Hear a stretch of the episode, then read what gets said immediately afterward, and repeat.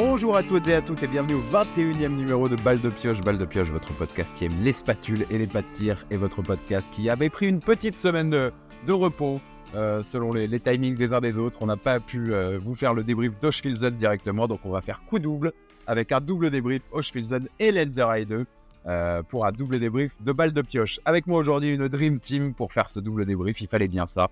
Euh, D'abord mon les, les, fidèles, mon frère, euh, l'habituel Biathlon Stat sur Twitter. Comment ça va Chris? Ça va très bien, Alex. Salut, salut à tous, salut à tous les auditeurs, et puis euh, heureux de retrouver tout le monde. Voilà, on, on était impatients. Mais exactement. Il y, y, a eu du biathlon, donc il va y avoir des choses à dire. Yep. Euh, un autre fidèle de balle de pioche, euh, l'ami Raph, euh, chronique de biathlon, la chaîne chronique de biathlon. Comment ça va, Raph Salut Alex, salut à tous. Euh, ça va très très bien. Je suis très très heureux d'être avec vous ce soir. La, la vraie question, c'est euh, comment on va réussir à s'arrêter parce qu'il y a tellement de choses à dire. Ouais, bah écoute, ça c'est vous, vous qui verrez, c'est vous qui gérerez. Et notre duo de Tom, euh, on commence par un autre habitué, il commence à avoir pareil son, son, son siège hein, chez, chez Balle de Pioche.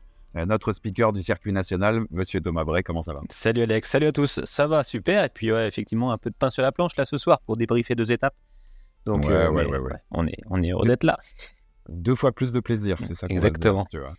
Et, et, le deuxième tome, Tom Laegofar, euh, ex-biathlète euh, olympien belge et média, et presse et marketing manager aujourd'hui de l'équipe de Belgique. Comment ça va, Tom? Salut Alex, salut à tous. Bah écoute, euh, ça va super bien. Euh, presque triste de devoir attendre trois semaines de plus avant des nouvelles courses, mais on va essayer de meubler jusque-là. Écoute, écoute, ça, ça, ça, permet de, tu vois, qu'il n'y en ait pas trop trop vite. Je sais que Christophe, il y a déjà eu trois étapes de biathlon. Il, il voit déjà que finalement la fin de saison se rapproche. Il doit. Non mais c'est horrible. En fait, je, je, il je, doit déjà mal le vivre. Je le connais, je le connais. Je me sens déjà plus proche de la fin que du début, alors qu'on a fait que Mais trois te... étapes. C'est horrible. C'est horrible. Je... Je, te connais par cœur. Ouais, je sais. Mais comme... je sais que tu me connais par cœur. C'est horrible. Comme tu, comme tu fais le compte à rebours pour la saison, tu dois faire le compte à rebours inverse. Donc c'est terrible. Mais non, non, je veux, je veux a... pas en parler. Je veux pas en parler. Je préfère pas. On a du biathlon à débriefer et euh, écoute, profitons. On est en plein milieu de. Exactement. Saison, on est en plein milieu de l'hiver. Donc euh, voilà, on profite et on kiffe. Euh, donc, on vous a dit, on, a, on va débriefer deux étapes euh, au Schwilzen qui a été en Autriche entre le 8 et le 10 décembre, et puis Lenzerheide 2 qui était le, le week-end dernier du 14 au 17 décembre. Et bon, bah, on a plein de sujets à évoquer, donc on va pas forcément avoir de fil conducteur exact dans ce bol de pioche comme d'habitude, mais on, on, va parler de, de ce qu'on a, qui nous fait envie et ce qu'on a envie de parler. Exactement. Et d'abord, d'abord quand même, je suis obligé de vous, messieurs, hein, honneur aux dames, honneur, honneur à Justine quand même.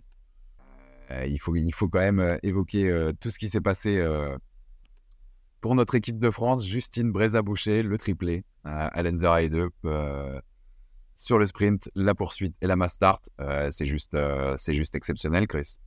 Ah oui, et là c'est exceptionnel parce que les courses sont exceptionnelles, parce que c'est très rare et parce que quand même un triplé, enfin voilà, c'est magique. Hein. C'est on s'est régalé. Euh, c'est, ça arrive. Euh, alors, j'ai pas toutes les athlètes euh, qui, toutes les biathlètes qui l'ont fait, mais c'est que des grandes. Hein.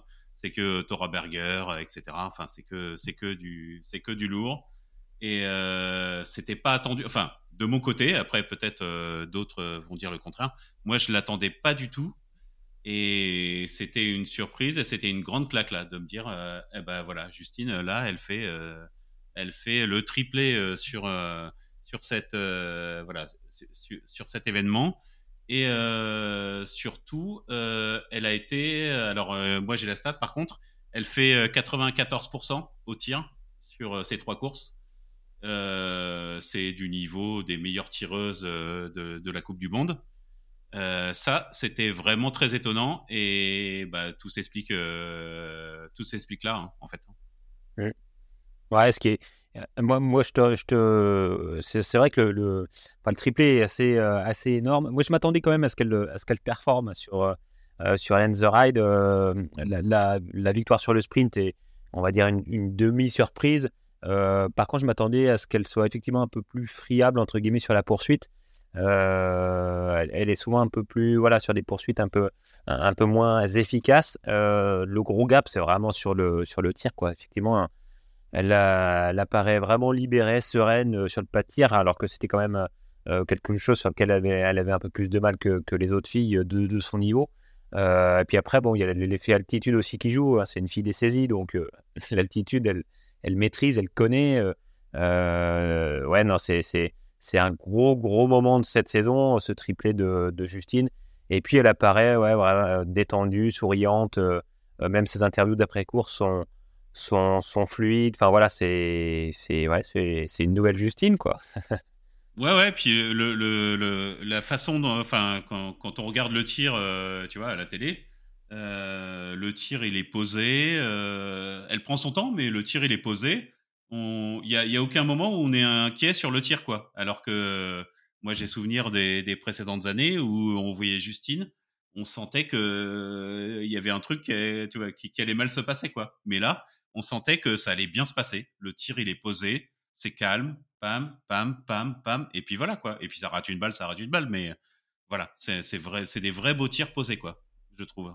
Et tu, parles des, dernières années, mais même sur les premières courses de la saison, euh, c'était pas l'assurance touriste au tir. Et c'est ça qui je trouve encore plus fou, c'est la sérénité qu'elle a réussi à trouver en une semaine. Parce que tu regardes, je, crois qu'elle est à 84-85% de réussite au tir sur la saison pour l'instant, alors qu'elle a fait 10% de plus euh, là cette semaine. Ouais. 84,6. Euh, ouais, exactement.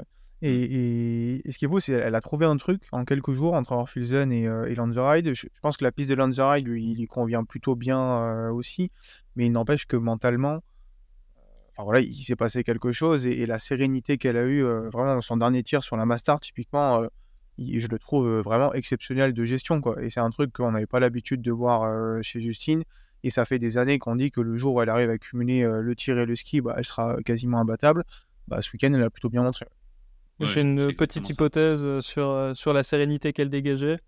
Euh, j'ai croisé dans, dans l'air d'arriver Julien Boucher avec, avec la petite com, donc, qui était là depuis le début de semaine. Donc, j'ai, moi, j'ai ma petite idée de, de, pourquoi il y avait beaucoup ah. de confiance et de sérénité du côté de Justine. vraiment un gros, gros week-end. Et je pense au-delà de ça, sortir des courses comme ça devant, devant son mari et sa fille, ça doit lui faire plaisir au-delà des victoires et des points en Coupe du Monde. Il y, a, y, a, aussi un symbole et un signe qui est, qui est très très fort. Mais ah, tu, me devances, bah, as, bien devancé avec ton anecdote, toi, Tom, parce que de, toute façon, il faut aussi essayer d'expliquer aussi par ça, parce que c'est son rappel que c'est son retour de sa saison de retour euh, de, maternité. Euh, ça, ça, affecte les, les gens, euh, au-delà des sportifs, les êtres humains différemment, hein, d'avoir, d'avoir, d'avoir un enfant, mais on, sent que ça a pu en fait lui, lui apporter cette sérénité dont tu parles, Tom, et un, un petit cap en plus, parce qu'il y a ça en fait.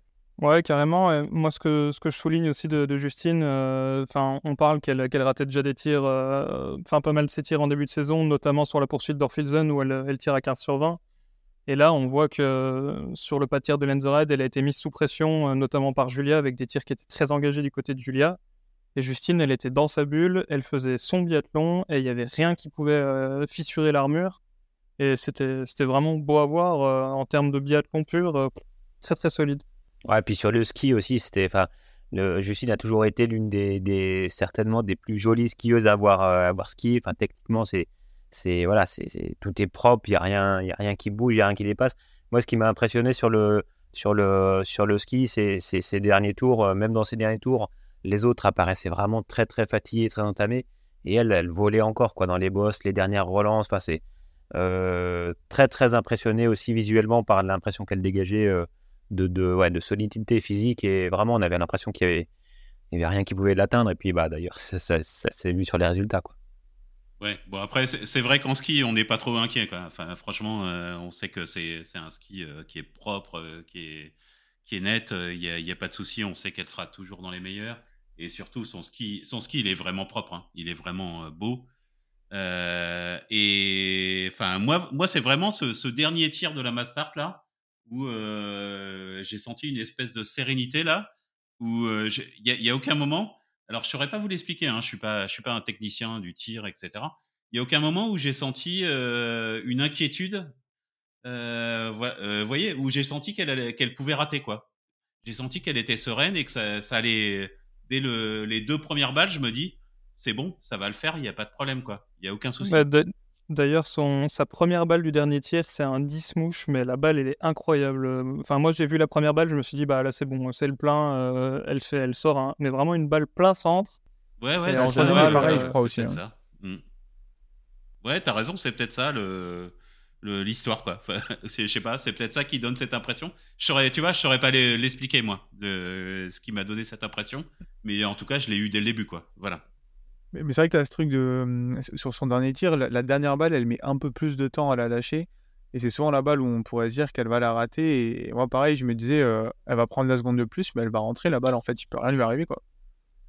Bah ouais, bah, non mais tu vois, donc euh, il y, a quelque chose qui explique qu'on ait eu cette impression-là, c'est que les balles étaient propres, c'était posé, elle était calme et tout ça. Enfin voilà, euh, je pense que ça s'explique par plein de paramètres. En fait, euh, alors moi je suis pas un spécialiste du tir, mais bah, bah, à force de voir des courses à, la, télé, par exemple, quand tu vois quand tu vois les gens qui qui sont sur le pas de tir, il y a des moments où tu vois les gens qui ont un risque de rater, tu vois. Je sais pas comment l'expliquer et il y a des gens où tu vois les et, tu vois des gens où tu te dis ils vont pas rater quoi c'est pas possible et euh, je, je faut, faut, que je creuse hein. faut que je creuse pour vous expliquer euh, qu'est-ce qui donne cette raison, impression mais euh, voilà mais si tu si analyses un peu donc pas simplement le mouvement du canon mais notamment la respiration et les petits mouvements parasites en fait je vais pas dire que tu peux prédire quand quelqu'un va rater une balle mais tu vois quand la balle part en fait si tu analyses non pas donc la carabine mais vraiment l'athlète tu peux voir des éléments qui vont faire que la balle va sortir.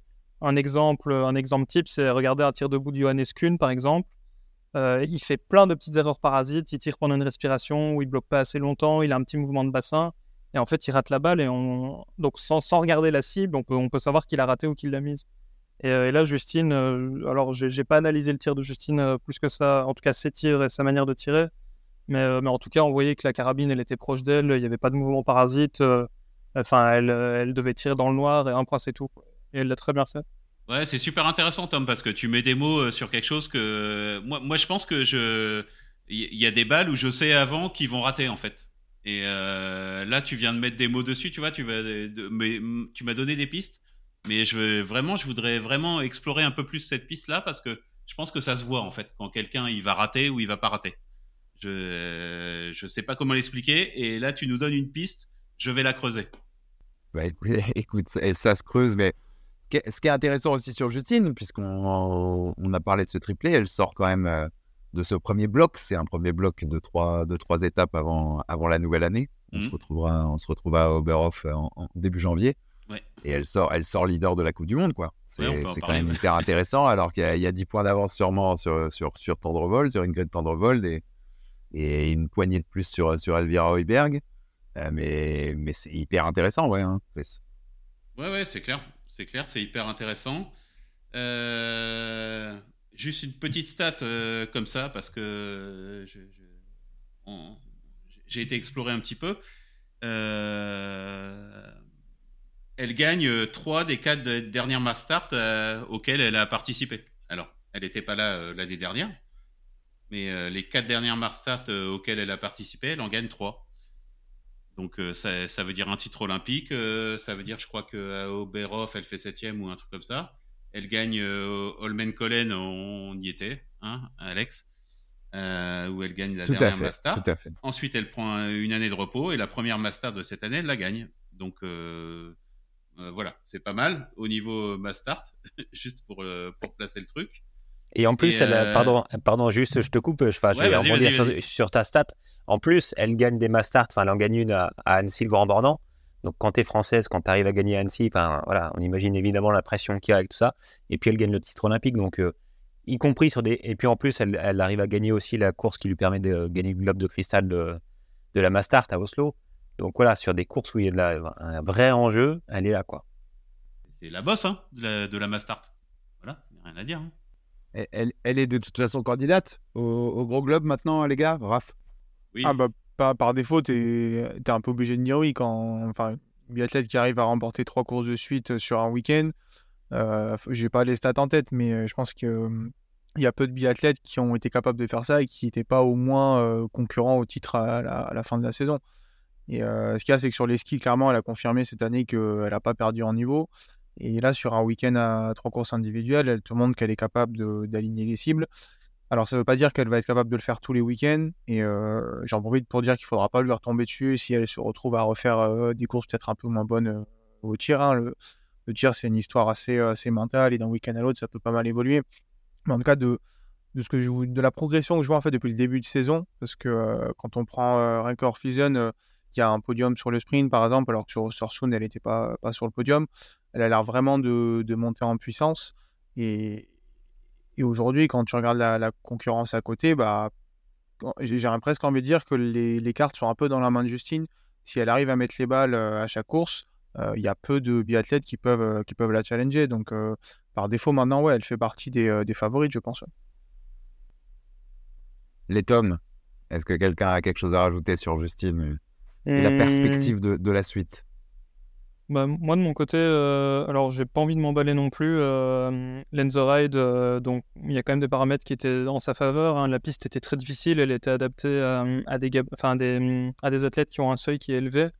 Euh, il y avait l'altitude aussi, c'est une troisième semaine, donc ça, les, les, filles ou les gars qui ont du coffre, ça, permet de, de, de, créer des écarts par rapport au reste de la concurrence. après, elle a quand même montré certaines difficultés en début de saison. Alors est-ce que ici ça va être le le déclic et qu'elle va enchaîner derrière, ça, euh, enfin, c'est la seule à le savoir. Et encore, je suis même pas sûr. Euh, après, clairement, Justine, euh, pour moi, depuis le début de saison, elle faisait partie quand même des challengers. On sait qu'une une femme qui revient d'une maternité, en général, ça, ça, va très très vite sur les skis. Il y a la composante tir qui rentre en compte. ici, elle a, elle a suggéré cette semaine-ci. Est-ce qu'elle saura le faire après? On verra. mais oui, elle est dans les, pour moi, elle est dans les 6-7 qui sont capables de jouer le gros globe à la fin de la saison. Après, euh, moi, j'écarterai quand même pas euh, les, euh, les Elvira Auberg, les Ingrid Pandrevold, les Lisa Vitozzi, les Julia Simon, qui, sont, qui ont fait preuve de régularité les, saisons précédentes et qui, pour moi, sont quand même un petit cran au-dessus si, on, si on regarde vraiment le classement général qui va prendre toutes les courses de la saison. Ouais, moi, je, suis, je, suis, assez d'accord avec Tom. Je pense que ça va être un match à 5 cette année, cette saison. effectivement, avec Justine, que on n'avait pas, enfin, si, si, je me rappelle bien, les gars, dans, nos pronostics euh, respectifs, on n'avait pas trop mis Justine euh, dans, le, dans le trio de tête, mais, mais ouais, avec ce qu'elle a montré cette, euh, cette semaine à Lenzerheide, forcément, il, faut compter sur elle. Et puis, bah, Julia qui monte en puissance aussi, donc voilà, hâte d'être à 2024 parce que là, on a vraiment, du côté des filles, ouais, cinq filles qui sont ouais, en vraiment capacité d'aller jouer jusqu'au bout, quoi. Et c'est là où la nouvelle réglementation, elle est peut-être un peu à l'avantage de Justine aussi, c'est qu'aujourd'hui, la victoire, elle rapporte vraiment beaucoup, beaucoup de points. Et là, elle fait un week-end, je crois que c'est 270 points, du coup, qu'elle prend à Lenzerheide. Euh, avec ce règlement, en fait, les, les filles qui gagnent euh, et qui, des fois, font, euh, je sais pas, 6-7e, elles prennent plus de points que les filles qui sont tout le temps 3e ou 4e, par exemple. Donc, ça peut peut-être jouer sur la fin de saison. Alors, point positif pour Justine, c'est que je ne l'ai pas pronostiqué, sachant mon niveau de pronostic. je pense que ça la, ça la remet, euh, tu vois, au top level. Euh, ouais, en effet, moi, je vois plus que. En fait, vous prenez le classement général, vous prenez les six premières filles, ça va jusqu'à Julia Simon. Et pour moi, le, la gagnante du globe, elle est là-dedans. Voilà. Donc, euh, il y a euh, Justine, Tendrevold, Elvira Auberg, Lisa Vitozzi, Francisca Preuss et Julia Simon. Voilà. Pour moi, je les, je les mets là-dedans. Je, je vois pas d'où ça pourrait sortir ailleurs. Euh, Julia. Euh, peut-être peut Lou Julia, que moi j'ai pronostiqué, je la mets. Je la. Je la je l'enlève pas du tout. Hein. Je pense que elle est qu'à. Elle est à 110 points de la tête. Euh, c'est la tenante du titre. Je vraiment, je loin de là de l'enlever quoi. Pour moi, euh, Julia, euh, elle est, elle est encore euh, favorite pour moi. Voilà. Et il y a peut-être Lou, ouais. Euh, ouais, Lou, tu l'enlèves de, tu l'enlèves de l'équation avec, avec tout ce qui s'est passé. Bah, à cause du, à cause du, du week-end qu'elle a perdu, enfin, 278, euh, tac, tac. Euh, là maintenant, elle est à plus de 150 points. Enfin, ça me paraît compliqué. Après, je peux me tromper, hein, encore une Après, fois. Dans l'absolu, 278, c'est les points qu'a marqué Justine en, en un week-end là, donc. Je, dis pas que ça va arriver, mais le loup a quand même montré qu'elle a pu faire euh, sprint poursuite en victoire. Elle, elle va peut-être partir un peu de loin parce que euh, souci de santé, mais je pense qu'il faut pas forcément l'enterrer euh, de suite. Non, non, mais je, je l'enterre pas, mais je, moi j'y crois pas. Voilà, personnellement, j'y crois, j'y crois plus. Je, j'ai tellement rêvé là quand elle a fait sprint poursuite. je me suis dit, bah pourquoi pas, ça peut tenir, etc. Mais bah voilà, malheureusement, euh, il s'est passé ce qui s'est passé. Euh, elle a raté deux courses, un sprint poursuite, et je pense que c'est rédhibitoire à son niveau, elle. Voilà. Mais après, pour, le coup... en. Pardon, vas-y. vas-y. Raph. Moi, j'allais juste dire ouais, que, par contre, sa master, j'ai trouvé assez admirable quand on voit euh, bah, le, le niveau physique euh, qu'elle a parce qu'elle sort de maladie et le, euh, le tir qu'elle arrive à produire. Euh, mentalement, je pense qu'elle est toujours bien concernée. Et alors, peut-être ça part de trop loin pour, euh, pour le Globe, mais à mon avis, on va la revoir sur le podium un paquet de fois cette saison.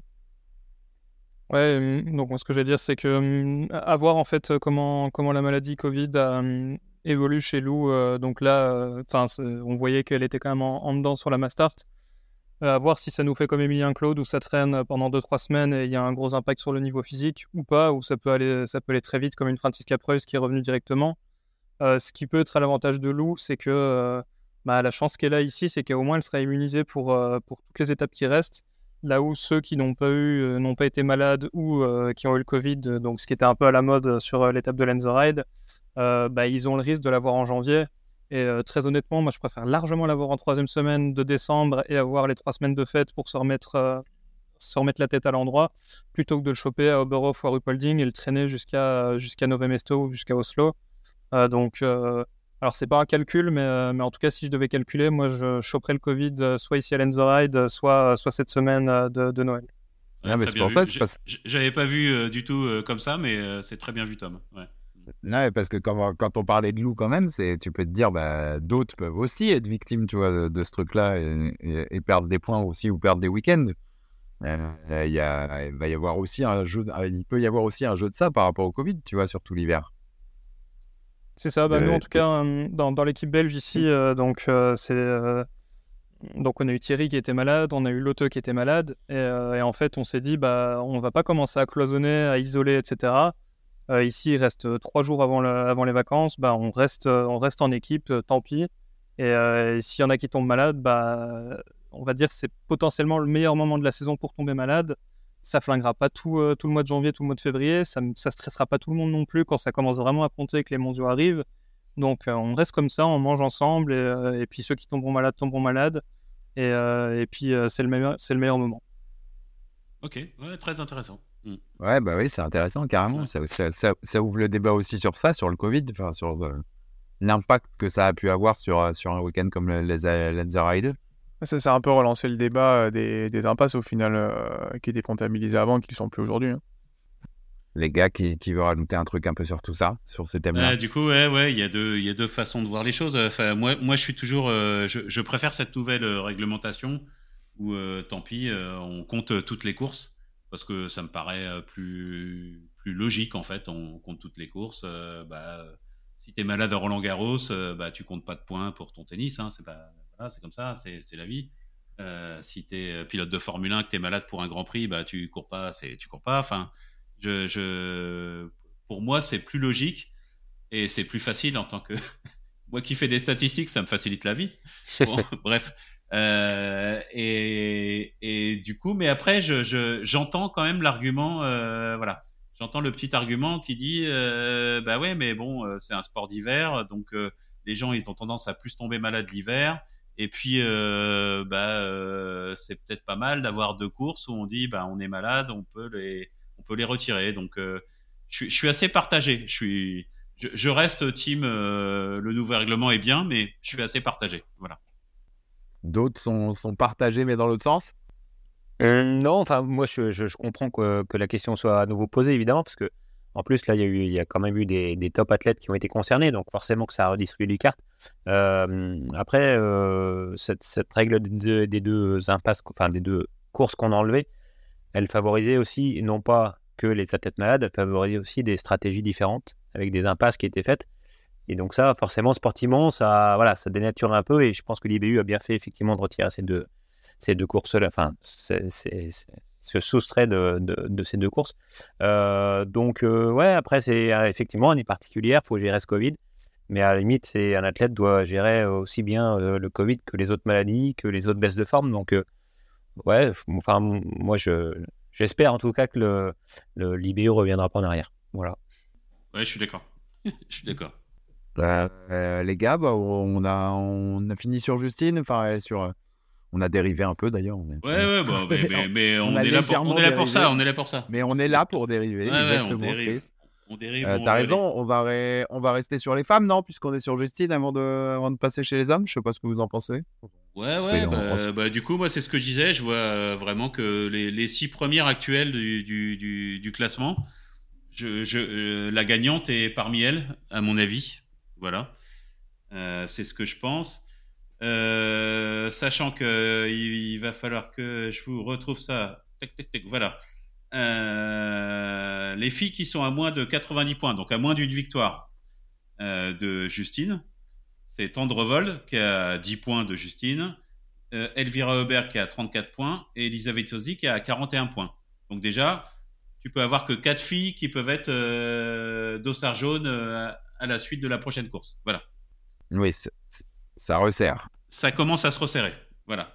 On va parler des garçons après. Tu vas voir que ça resserre euh, bien comme il faut. Ça resserre moins. Puis en, dehors de, en, dehors de Louis Jean Monod, c'est les quatre seules filles qui ont gagné euh, cette saison pour l'instant aussi. Oui, c'est vrai, c'est vrai, c'est vrai. Ouais, cette, cette, hiérarchie, elle se dessine quoi. Il est attentif, euh, ça va.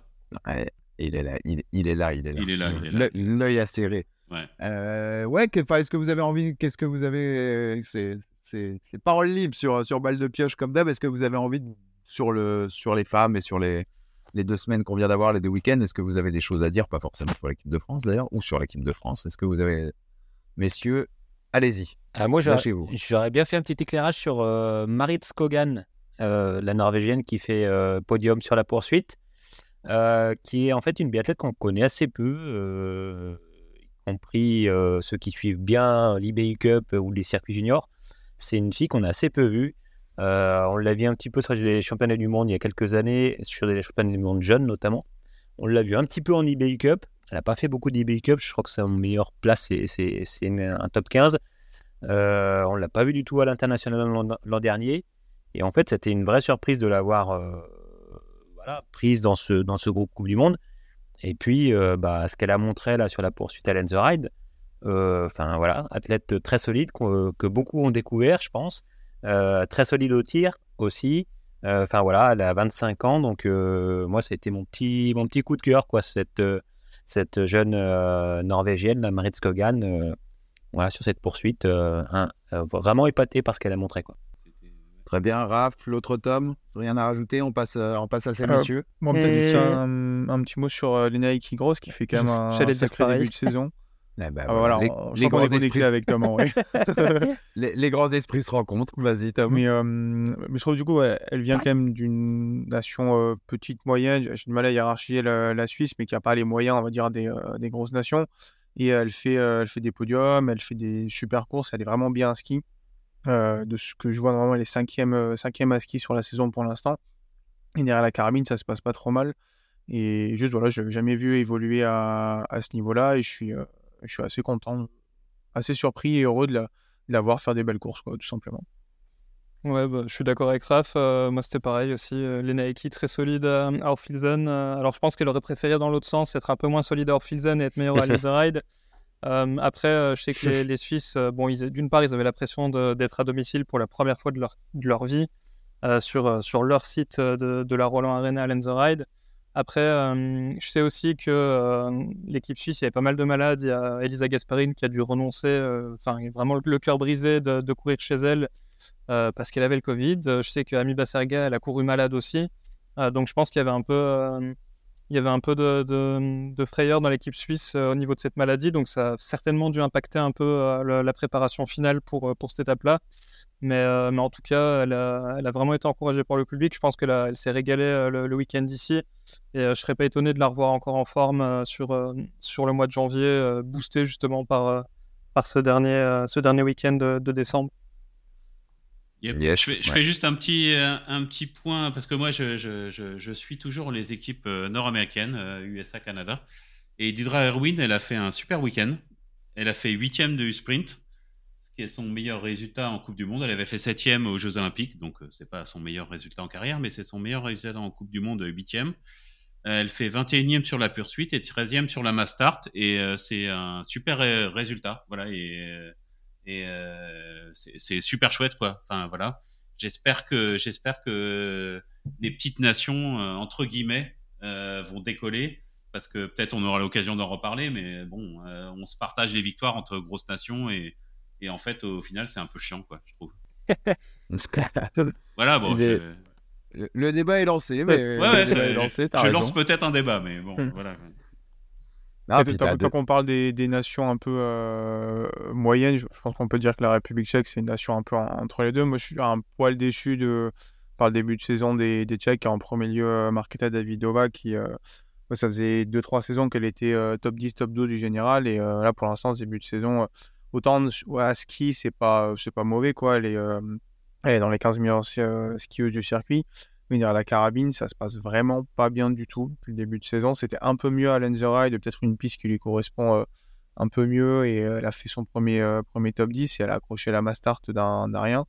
mais clairement, par rapport à sa trajectoire des dernières saisons, elle doit être la première déçue de sa, de sa saison pour l'instant qui, qui démarre. Juste pas bien en fait.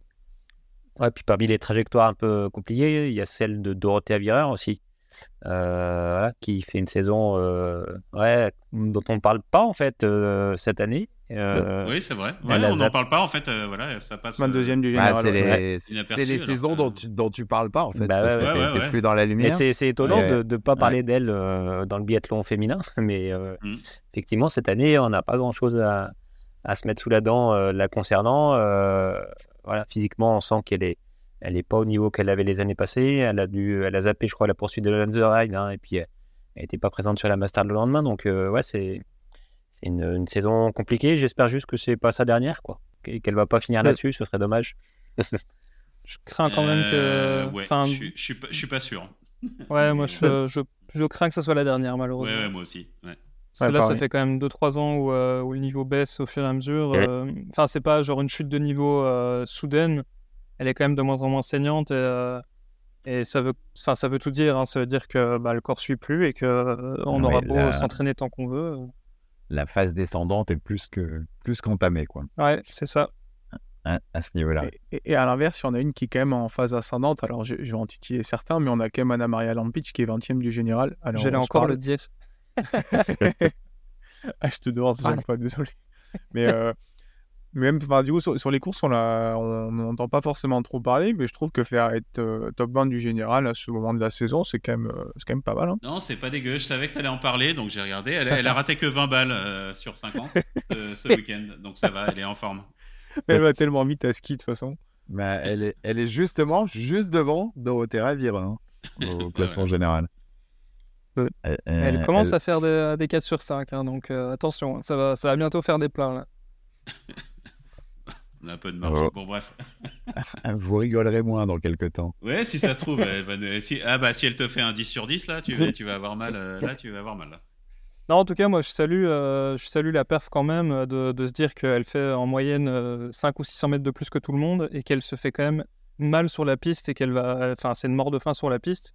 Et euh, c'est quand même, euh, c'est quand même beau. Hein. C'est un sacré défi. Euh, je pense qu'elle part de plus loin qu'une Denise Herman ou ou d'autres, parce qu'elle est quand même, enfin, je veux dire, l'an dernier, elle a 59% de réussite, là, elle est à 62. c'est quand même vraiment mauvais. Hein. Je pense que même, même des cadettes tirent mieux. Mm. et pourtant, enfin, elle est 20e du général, quoi. Donc c'est quand même pour, pour montrer la, la fusée que c'est. Non, mais c'est. Le... Très, très solide. Le jour où elle te fait un 10 sur un sprint. Euh, ah, bah là, bah, elle, elle, écrase la course. Hein. Elle met la poursuite, la deuxième, je euh, tu, vas, tu vas avoir de l'écart derrière. Hein. tu vas partir de très loin derrière. Euh, je crains que si elle parte et qu'elle s'installe tapis numéro 1, je crains qu'on est, on est droit à feu d'artifice. Hein. bon, écoute. Mais du coup, quand on regarde, on a, on a une Sina Nielsen, elle a complètement disparu des radars alors qu'elle était dans une situation un peu, un peu similaire. Donc c'est vrai que mentalement, c'est quand même plutôt fort ce qu'elle nous fait euh, là cette saison. Ouais, Ouais, non, t'as raison, faut s'accrocher quand même, parce qu'elle est, elle est quand même dans une situation particulière, quoi. C'est... Ouais, ouais, ouais bah oui. C'est, c'est, pas encore. Enfin, pour moi, c'est pas encore une biathlète, quoi. C'est, encore une skieuse. Euh, biathlète en transition. Qui, voilà. Elle, elle, elle, commence à savoir tirer, mais enfin, pour moi, c'est pas une biathlète, quoi. C'est. Il y, a trop des, il y a trop d'erreurs, ça part trop n'importe comment. Le tir, euh, enfin, il suffit de regarder, hein, il suffit de regarder le tir. Euh, c'est voilà. Bon, bref. On va pas. non, non, ne, passons pas une heure là-dessus. Mais exactement. Hmm. Euh, encore quelques réflexions sur euh, sur les femmes, messieurs, ou on, passe à la à la partie masculine. Ça se voit qu'on n'a pas envie d'y passer à la partie masculine. Bah, après, je, sais pas si vous voulez en, comment on peut en parler, mais euh, je, sais pas vous, mais bonne découverte aussi de Lanzaride quand même, non? Ah, de, oui, oui, de, de, de en soi. Oui, c'est ça. là, c'est pour les deux sexes en, même temps. Eh ça bah, très bien, ça transition, fait, une, ça fait une belle transition. T'as raison. Ouais, ouais. Oui, oui, c'est un beau, c'est un beau site. Raison, hein, moi, je, trouve, je trouve ça super sympa. La piste, elle est sélective après, a priori.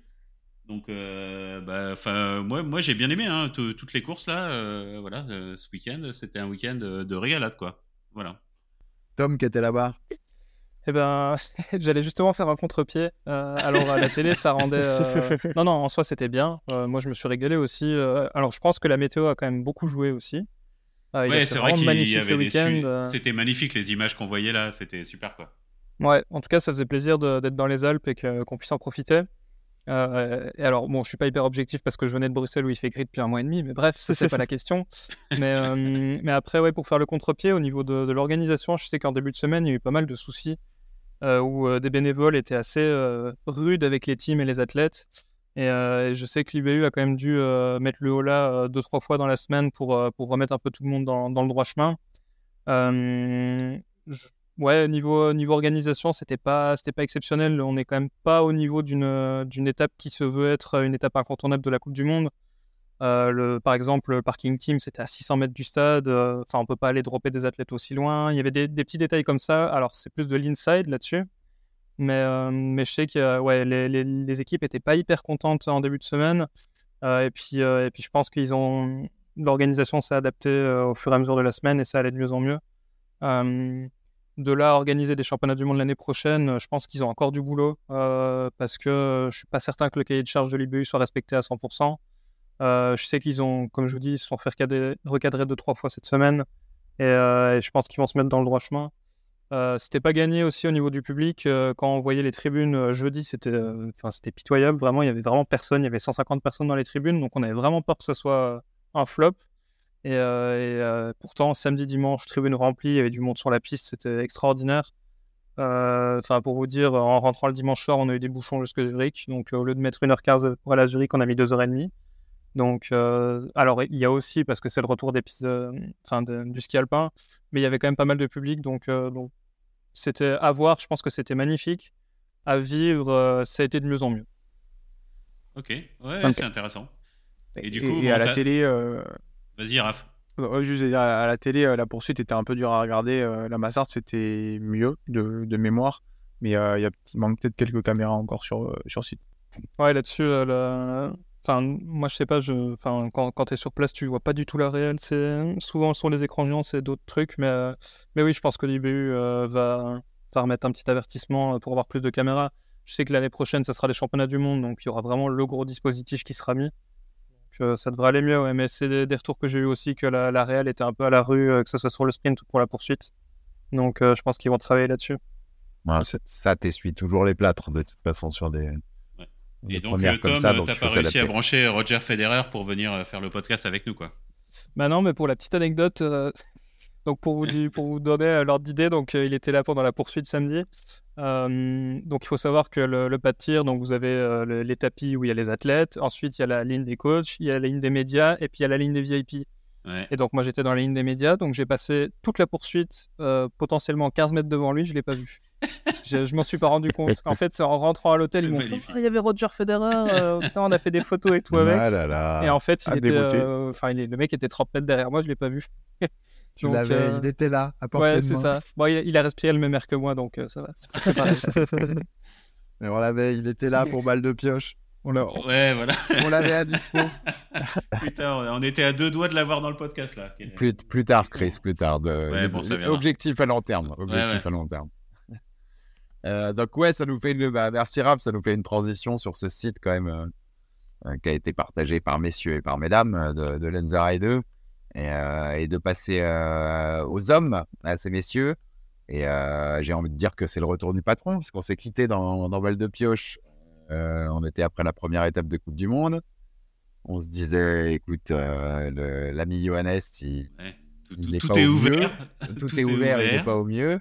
J'ai l'impression qu'il a quand même tapé un peu du, ski sur la table, Chris, non? Ouais, clairement. Euh, là, enfin, pour moi, c'est clair et net. Euh, enfin, on, va voir. On, attend la... À chaque fois, on dit ça. On attend la prochaine étape pour voir. Mais bon, euh, pour moi, enfin voilà. Donc, que je, vous donnais la stat des gens qui sont à moins d'une victoire. Donc, il n'y a, que Tariebeu. Donc, de toute façon, à la fin de la prochaine course, le maillot, le dossard jaune, il sera forcément chez les bœufs ce sera ou, Johannes ou Tarier, mais il a 73 points d'avance, donc ce sera Johannes. Et là, je pense que c'est lancé. Et puis voilà, bon, bah, je, pense qu'il faut plutôt voir euh, au-dessus qu'au-dessous. Euh, là, je suis en train de comptabiliser euh, à combien il en est de Fourcade au nombre de victoires, de Björn Dalen au nombre de victoires. Je pense que c'est plutôt ça qu'il faut viser maintenant qu'en dessous parce que je pense qu'il, je va gagner. voilà, j'ai pas de doute. pour moi, c'est Hein. et pourtant, j'avais, voilà, c'est pas ce que j'avais euh, pronostiqué, mais bon, voilà, c'est la vie. Donc, il, eh, donc il va gagner alors, si c'est pas ce que tu avais dit. Euh. Ouais, justement, j'ai pas, je l'ai pas pronostiqué, donc c'est clair et net qu'il va gagner, il y a, y a, aucun doute. non, mais c'est clair, là, il a, remis le costume de super-héros, hein. ça y est, il a remis sa tenue jaune. Euh, et ouais, forcément, il, fait, il a fait grosse impression sur Ride Et on a retrouvé le Johannes qu'on connaissait depuis, depuis quoi? Depuis 2018, euh, quoi. 2018-2019, voilà. On a retrouvé le, le Johannes qu'on connaît.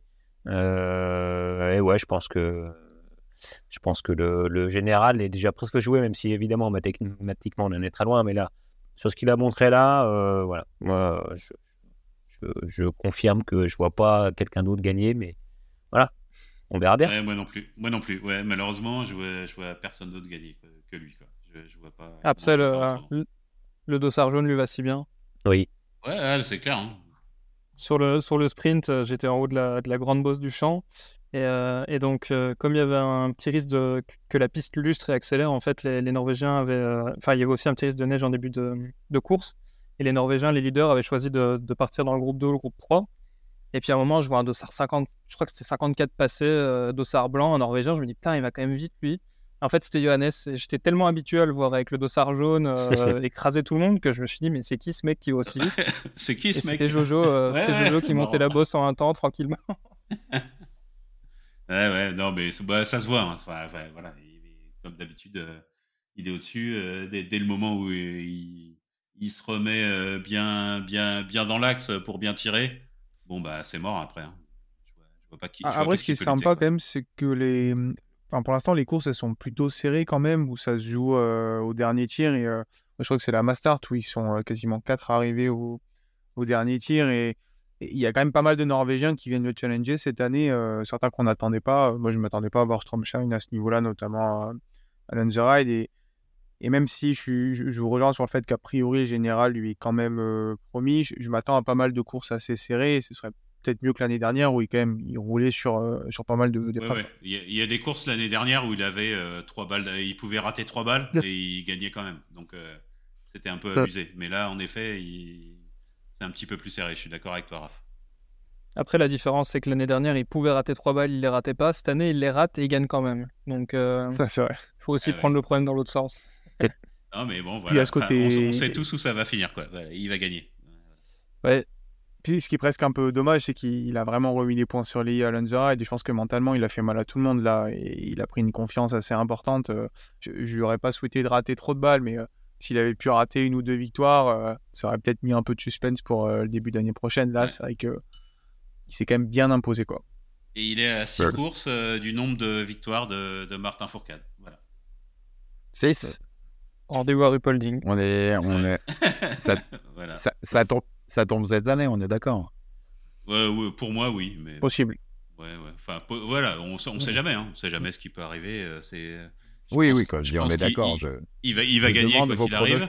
Ouais. Et je pense que ça va tomber cette année. Voilà. La question, c'est peut-être avant ou après Nové Mesto, quoi. Après, c'est voilà, c'est à voir. Bon, voilà. bah, Pour que ce soit avant Nové Mesto, il faut qu'il gagne toutes les courses individuelles. C'est ça. Euh, sinon, moi, je pense que ce sera quand même à Oslo, euh, pour l'histoire, euh, chez lui, etc. À, Oslo, ce serait pas mal, ouais. J'avoue que ouais, ouais. ça, tomberait pas mal. Il y a une beauté là-dedans, en effet. Ouais.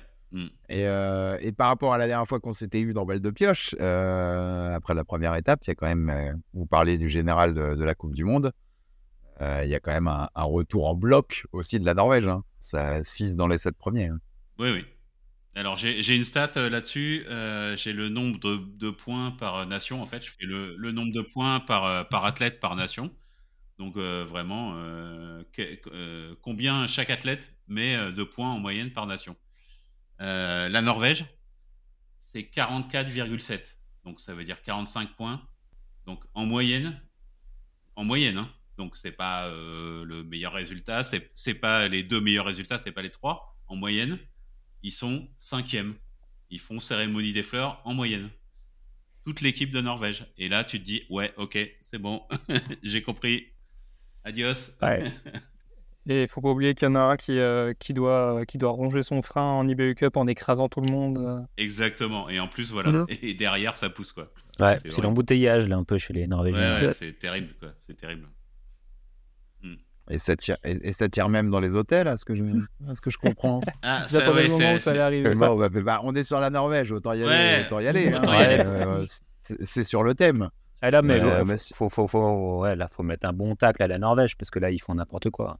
Monsieur Sturla Ligrid, bon, euh, explique-nous, Chris, rapidement, mets-nous le contexte un peu. Ah, bah, je pense que Tom aura une meilleure explication que moi. Euh, bah, en effet, il a fait euh, des, des, des, tirs à sec. alors, de, de, ce que j'ai entendu, c'était le couloir de son hôtel. Et puis, bah, il fait son tir à sec, tac, tac, il, met son chargeur, etc. Et il y a une balle qui part. Voilà, elle part dans le mur. Voilà, de ce que j'ai compris. Euh, euh, moi, j'ai vu, euh, j'ai vu Tom, on en a parlé un peu, enfin sur sur euh, sur les réseaux sociaux, etc. ouais, la seule explication, c'est que il a des chargeurs qu'il a pas tirés à l'entraînement et qu'il pensait avoir tiré, et il les a ramenés avec lui et il les a mis dans son tir à sec et puis c'est parti quoi. Mais c'est c'est assez ouf hein, parce que ça se passe bien, hein, mais tu peux tuer quelqu'un. Hein. Ouais, non, clairement, niveau sécurité, on, enfin, on nous le dit, on nous le répète depuis qu'on nous donne notre arme, donc euh, ça peut être à 14-15 ans. Euh, c'est en fait une arme doit d'une part toujours être considérée comme étant chargée, donc jamais vous ne verrez un biathlète pointer son arme sur quelqu'un, même en sachant pertinemment, même si elle est démontée ou quoi, c'est, on ne vise jamais quelqu'un, c'est toujours une arme est toujours chargée. Et d'autre part, c'est toujours culasse ouverte, chargeur vide, évidemment, sauf quand on tire, c'est logique. Mais, mais non, c'est alors on en rigole, mais c'est, enfin, c'est pas rigolo, c'est hyper grave, vraiment. Hein, c'est, euh, enfin, je veux dire, je dis on en rigole, mais même en tant qu'athlète, on en rigole parce que, bah, parce que c'est, enfin, c'est une connerie, mais c'est une connerie qui peut avoir des répercussions qui sont immenses. Et, euh, et clairement, ça n'a pas sa place sur, euh, à ce niveau-là, sur, sur une étape de Coupe du Monde. après, moi, ce qui, me, ce qui m'embête un peu, c'est que les, Norvégiens viennent se placer en, en, donneur de leçons, alors qu'en fait, il a fait la connerie le jeudi soir et qu'ils le disent que le samedi, donc euh, le dimanche même. donc je trouve ça un peu, je trouve ça un peu facile. Euh, ça, ça m'étonne pas trop des Norvégiens qui aiment bien euh, se faire passer pour pour les donneurs de leçons, mais que quand ça les arrange. Donc il faut se dire aussi que donc le mec avait fait la connerie jeudi avant le sprint, mais qu'on a jugé, enfin je me mets à la place des Norvégiens, qu'on a jugé qu'on allait quand même pas mettre en balance toute sa semaine, sachant qu'il joue le général, etc. Donc il a quand même fait sprint poursuite. Et puis après on va dire ah oui bon on, va te ramener en Norvège, c'est honteux ce que tu as fait, euh, va chez les flics, etc. Donc, je trouve ça quand même un peu limite de mon côté. Là-dessus, c'est mon avis personnel. Euh, après, pour aussi euh, voir l'autre côté des choses, en ayant été biathlète pendant 10 ans, je sais que c'est quelque chose qui peut arriver vite. on a tellement des automatismes quand on est athlète qu'on fait pas, enfin on fait pas attention. ben on peut faire quatre, enfin moi ça m'est déjà arrivé de faire quatre chargeurs d'anti-rigdo à l'entraînement et de rentrer à l'hôtel avec deux chargeurs qui sont faits. Et en fait, je me rends compte le lendemain matin que, parce que je faisais pas beaucoup de positions, j'avoue, et, euh, et, de me, de rendre compte le, lendemain matin, euh, ouais, bah, il fallait juste regarder mes stats de tir et on comprend. mais, euh, mais ouais, du coup, c'est des erreurs qui arrivent relativement facilement. Et donc, c'est pas pour défendre ce tour-là parce que c'est hyper grave ce qu'il a fait, mais c'est des conneries qui peuvent arriver. Là où euh, je trouve ça quand même dingue, c'est que en fait, quand on engage une balle dans le, dans le canon, on le sent en fait. Quand, quand, on appuie la, quand on pousse la culasse, quand on fait du tir à sec ou quand on, fait, ou quand on met une balle, en fait, la, la culasse est un peu plus difficile à pousser. D'accord. Et, euh, donc moi, je suis, enfin, ça, je trouve, et j'en ai discuté avec les athlètes sur place, on trouve ça quand même hallucinant qu'ils se rendent pas compte qu'il engage une balle. d'autre part aussi, le chargeur est plus lourd, donc ça fait déjà deux indices qu'il y, y a quand même une merde qui peut arriver. Et puis surtout, quand on fait du tir à sec, donc pour protéger nos éléments mécaniques, notamment notre percuteur, en fait, on va pas culasser jusqu'au fond. On a un petit clic de sécurité qu'on met avant. Et donc, même si on a une balle dedans, si on met ce clic de sécurité, quand on va appuyer sur la détente, la culasse va aller au fond, mais ça ça va pas percuter, donc la, la poudre va pas s'enflammer et la balle ne va pas partir. Donc ça fait quand même trois facteurs qui font que la connerie aurait pu être évitée et il l'a quand même faite. Hmm. Donc, euh, donc ça fait quand même beaucoup de trucs. Euh, donc euh, bah ouais, il a, je pense qu'il a dû prendre une, alors passer mon langage, mais il a dû prendre une bonne branlée par Zig le, le lendemain. Ouais, j'ai l'impression qu'il était euh, bien remonté, euh, Zig, là. Donc, euh, ouais, à juste titre. Hein, je veux dire, il y a quelqu'un qui passe, le, mec, il est. Enfin, alors, je ne vais pas dire qu'il est mort parce qu'il faudrait qu'on touche un point vital, etc. Mais en tout cas, le mec peut être blessé, quoi. Donc, c'est quand même vraiment très grave. Mm. Ouais, moi, je, rejoins complètement Tom sur son. Sur ce qui, ce qui effectivement, c'est vraiment grave ce qui a été commis. Après, moi, sur le, le, le déroulement des faits, euh, l'explication que donne euh, Zig aux médias, c'est qu'en fait, euh, les Norvégiens ont pris pour habitude de distribuer les dossards et de mettre les balles avec les dossards. Et donc, c'est une mauvaise, à mon avis, c'est une mauvaise habitude que les Norvégiens ont pris de distribuer les balles la veille des courses. et l'explication de Zig, c'est qu'en fait, bah, ces balles ont été distribuées avec le dossard à, Surla, donc la veille de la course, qu'il a fait ses chargeurs pour préparer la course du lendemain dans sa chambre d'hôtel. Et qu'il a fait autre chose et puis qu'ensuite il s'est dit bah tiens j'ai encore un peu de temps je vais faire des tirs à sec donc ça rajoute encore une nouvelle erreur à mon avis dans l'analyse que, donne Tom c'est que bah y a des balles qui circulent qui sont données à sa tête la veille d'une course et qu'en plus euh, sur là il fait ses chargeurs la veille de la course quoi. donc euh, dans, dans, plein d'autres équipes euh, enfin je sais pas Tom pourra peut-être le dire aussi mais à mon avis en, enfin, en équipe de France les balles c'est les coachs qui les ont qui les distribuent sur le pas de tir aux athlètes et les athlètes font les chargeurs avant la séance ou avant la course, quoi. Donc, euh, ça rajoute encore une erreur supplémentaire. Donc, ouais, ça commence à faire beaucoup.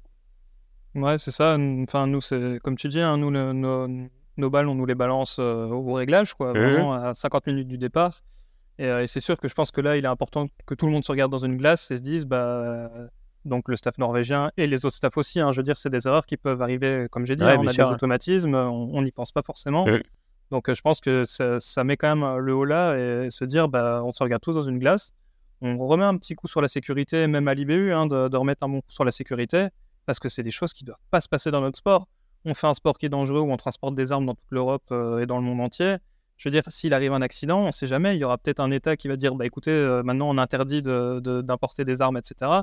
Enfin, on fait quand même un sport euh, qui peut subir des changements de réglementation relativement facilement. Donc on a intérêt à se tenir à carreau à ce niveau-là. Et, juste pour terminer là-dessus, il y a déjà eu des accidents mortels euh, dans des chambres. Donc voilà, c'est encore une fois quand on parle de gravité. heureusement, il n'y en a pas eu. Moi, j'en ai, en tête un, mais voilà, ça peut aller jusqu'à là, quoi. Donc effectivement, il, faut remettre, voilà, faut remettre encore une couche sur la sécurité. Il faut éviter la, la routine, comme dit Tom.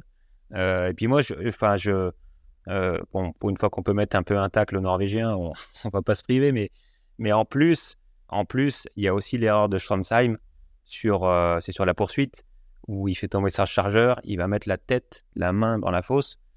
Enfin, euh, et là, c'est encore, à la limite, c'est même encore pire parce qu'il y a l'image qui arrive et que bah, tous les biathlètes du monde et tous les jeunes notamment ont vu cette image-là. Et moi, c'est presque, enfin, sans parler de gravité, mais le fait qu'il y ait l'image qui arrive en plus de Schromsheim qui met la tête comme ça dans la fosse en pleine course, euh, j'en ai discuté pas plus tard qu'il y a, une heure avec Christophe Vassalo, qui est euh, le directeur du, bureau, enfin, le président du bureau technique de l'IBU. Euh, enfin, c'est évidemment des images que qu'il veut pas voir et, et, il comprend pas d'ailleurs qu'il n'y ait pas eu de sanctions et de disqualification pour pour Quoi. Pour lui, les choses auraient dû être claires assez rapidement. Oui, je suis tout à fait d'accord. Euh. Ils, ont fait strike un peu là ce, week-end. Ouais, et, euh, mais même euh, au niveau de l'IBU, enfin, pareil, hein, nous, la première chose qu'on s'est dit donc dans la, raquette d'arrivée dans la mix zone, c'est que donc ils étaient même pas encore arrivés, hein, c'était après le, dernier tir, et on était étonné de pas voir la, petite astérisque à côté de son nom, parce que normalement tu lèves la main et quelqu'un t'amène un chargeur, tu vas pas charger ton, tu vas pas chercher ton chargeur dans la fosse, et, et, on a vraiment été étonné d'une part que l'IBU ne sanctionne pas, d'autre part que la Suède ne pose pas une réclamation non plus. moi, je trouve ça quand même grave. On est sur des, règles de sécurité, hein, donc c'est pas une question de j'ai oublié de faire un tour de pédalité ou quoi. Non, là, c'est vraiment, une fois de plus, on manie des armes à feu, etc. Et je trouve ça, même venant de l'IBU, je trouve que c'est assez limite en fait d'autoriser ce genre de comportement parce que parce qu'on est dans les règles de sécurité. Et, ouais, je trouvais pas ça normal non plus. Alors oui, ok, c'est son premier podium en Coupe du Monde, il est jeune, il a des sélections, il a la pression, etc. Mais en fait, il y a un règlement, on l'applique, point. c'est surtout sur des règles de sécurité. Ouais, mais c'est bien, les... enfin, c'est cool que vous, voilà, que vous remettiez une couche là-dessus parce qu'en fait, oui, c'est euh, c'est un sport avec des armes à feu, quoi. Donc c'est un sport euh, où il y a un vrai danger. Donc euh, je, suis, je suis assez d'accord que sur les règles de sécurité, on peut avoir de la latitude sur plein d'autres règlements, mais sur les, sur les règles de sécurité, non. On a des armes à feu, c'est très dangereux. Donc non, non, non. Ouais, non, mais complètement, c'est c'est un sport à, armes à feu, ouais, clairement. Et on, a, on l'oublie presque. Euh, étant pris par la, par la passion de ce sport et par, son, par tout ce qu'on aime dans ce sport aussi. Euh, donc on a, on a fait le tour des Norvégiens avec toutes ces affaires et c'était une image forte aussi, Stormshine du, du week-end, hein, c'était une des images fortes. Euh, on va parler, on, va de, on est chez les hommes, on va devoir parler de l'équipe de France, monsieur. on va devoir parler de l'équipe de France là, ah, merde. J'ai comme l'impression, puisque je vous parlais du général de la Coupe du Monde tout à l'heure, on n'a personne euh, avant la 14e place. Et avec Quentin Fillon-Maillet, qui est notre premier représentant, et puis surtout, aucun podium dans le premier mois de la Coupe du Monde. Une première depuis 96-97. Tout à fait. Euh, ça ne nous rajeunit pas. Qu'est-ce qu'on en dit là? Ça... Je confirme. Il y, a le feu à la maison, les gars? À la Maison France? euh, voilà, on, va rester sur le plan statistique. En effet, c'est 96-97 où il y avait eu un podium à la 12e course. Euh, donc on a encore quatre courses de marge. Hein. Et ensuite, il va nous rester euh, deux autres saisons. Euh, je crois que c'est 86-87 ou ouais 84-85, 85-86 où on n'a fait aucun podium. Et c'est tout. On n'aura pas pire après. Voilà. Euh, sachant que la Coupe du Monde, c'est officiellement, elle débute en 83-84. Euh, donc, bah, il y a le feu à la maison. moi, je suis, c'est le tir hein, que je trouve un peu, un peu inquiétant. Je trouve qu'on est, n'est pas si loin en ski. sur le sprint ce week-end là, les hommes français ils tirent à 71% en moyenne. si on fait la moyenne de tous les hommes. Euh, donc ça fait 7 sur 10 en moyenne sur tous les hommes. Euh, ouais, ça, ça, ça joue pas. Hein. Ça joue pas devant. Euh, là, il n'y a pas photo. Ça conditionne ta poursuite derrière. Donc c'est tout ça qui conditionne le truc. Après, ça monte. Hein. La poursuite, ça monte à 80% et la mass start à 85%. Mais pour moi, le problème, il y a, a peut-être un problème de tir, mais après, qui est pas moi, ce que j'ai entendu, je ne sais plus où j'ai entendu ça, où on disait, bah voilà, Matt, il, est en train de mettre des choses en place. Il va falloir euh, que ça prenne le temps de se mettre en place. Mais euh, je sais pas, le tir, il m'inquiète un peu. Voilà. Voilà euh, mon point de vue, c'est le tir qui m'inquiète euh, vraiment. Même. En fait, il y a, deux problèmes, je pense. Le, le tout premier qui dépend pas de l'équipe de France, c'est juste que la Norvège, elle a un niveau un peu stratosphérique là depuis certaines courses et que bah, les places sur le podium sont, euh, rares. Quand même, les Allemands arrivent à aller chercher, donc c'est qu'il y a de la place sur certaines courses. Mais euh, plus la saison va avancer, plus ça va être dur euh, parce que dès dès qu'on est sur des courses globalement à 4, 4 tirs, l'écart à ski des Norvégiens est quand même assez, assez impressionnant. Et, à côté, bah, l'autre problème, c'est un peu ce que tu disais, Christophe, c'est bah, derrière la carabine, pour l'instant, ça se passe pas bien pour, pour chacun de nos Français. Et comme sur les skis en plus, on n'a plus vraiment de Français très dominants, je crois que c'est Quentin, il est dixième, euh, dixième skieur du, circuit. Ensuite, il faut aller 16, 17, 18 pour trouver Emilien, Eric euh, et, Fabien. En fait, s'ils sont pas parfaits derrière la carabine, ils ont quasiment aucune chance de faire mieux qu'une cérémonie des fleurs. Euh. et, comme pour l'instant, bah, il n'y a pas de course parfaite derrière la carabine, bah, c'est un peu implacable. Il y a juste des athlètes qui sont plus forts qu'eux dans, dans, les deux domaines. Quoi. Moi, je pense qu'ils préparent les championnats du monde. Ils vont, ils vont tout péter au championnat Non, mais après, ouais, c'est vrai, vrai qu'on a aussi une, voilà, on a un changement complet du, du staff, donc euh, forcément, y a des, ça, ça, ça a amené beaucoup de changements. En plus, euh, bon, la séparation avec Vito et Favre, c'est quand même fait dans la douleur. je pense que, mine de rien, ça, ça, ça, a quand même marqué aussi les esprits. le changement venait principalement, enfin, la volonté de changement venait principalement des athlètes eux-mêmes. donc, ils se sentent peut-être aussi un peu redevables des choix qui ont été faits. Et peut-être que bah, quand on est un petit peu moins bien, que ça trotte un peu dans la tête, voilà, ça, ça amène pas de sérénité, quoi. Et on voit, on, a parlé de Justine tout à l'heure euh, et de la sérénité qu'elle dégage au tir. Euh, c'est vrai que chez les hommes, on sent pas cette sérénité-là, mais moi, je l'explique peut-être aussi par tous ces changements qui sont intervenus et cette fin de saison un peu, un peu, ouais, un peu chaotique, un peu rocambolesque. Donc, euh, on va leur donner un peu de temps, mais effectivement, peut-être que sur les mondiaux, ils seront, ils arriveront avec une, une grinta supplémentaire. En tout cas, on l'espère. Après, on espère aussi que ça arrivera avant ça, mais voilà, je pense qu'il faut l'expliquer peut-être aussi un peu par le passé euh, récent de cette équipe. Ouais, mais je suis d'accord avec toi. Hein. C'est pas, tu vois, c'est pas pour leur jeter la pierre ou quoi. Bah, c'est comme ça. Hein. Ça, se, ça se fait comme ça. Euh, c'est un, c'est un constat froid, quoi. Voilà, c'est un constat froid de statistiques. Et, ça.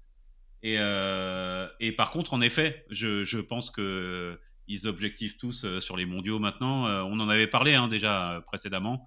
Euh, bah, euh, Quentin, c'est le seul titre qui lui manque, c'est un titre mondial. Bah voilà, là, faut objectiver euh, tout là-dessus, quoi. Clairement. Hein. Ah, c'est une forme de saison de transition, de toute façon, pour, pour les Bleus.